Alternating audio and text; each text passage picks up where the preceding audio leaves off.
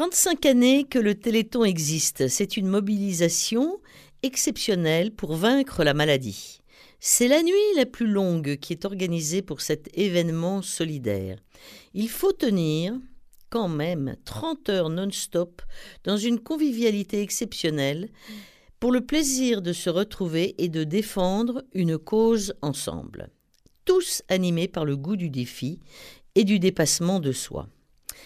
Voici des recettes pour tenir le coup, des recettes pour se motiver, des recettes lumineuses, ensoleillées, juteuses, colorées, car cette année le thème du Téléthon est la lumière.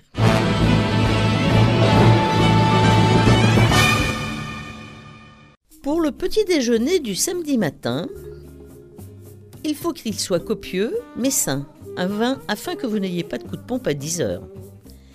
Je vous propose donc thé ou café, avec du pain complet ou aux céréales, éventuellement des pancakes, du miel ou du sirop d'érable, de la purée d'amande ou du beurre de cacahuète, du fromage ou des yaourts de brebis ou de chèvre, des fruits secs, des amandes, des noix, des fruits de saison, des pommes, des poires, des bananes, des clémentines, du raisin, tout ce que vous pourrez grignoter dans la matinée ainsi que dans l'après-midi.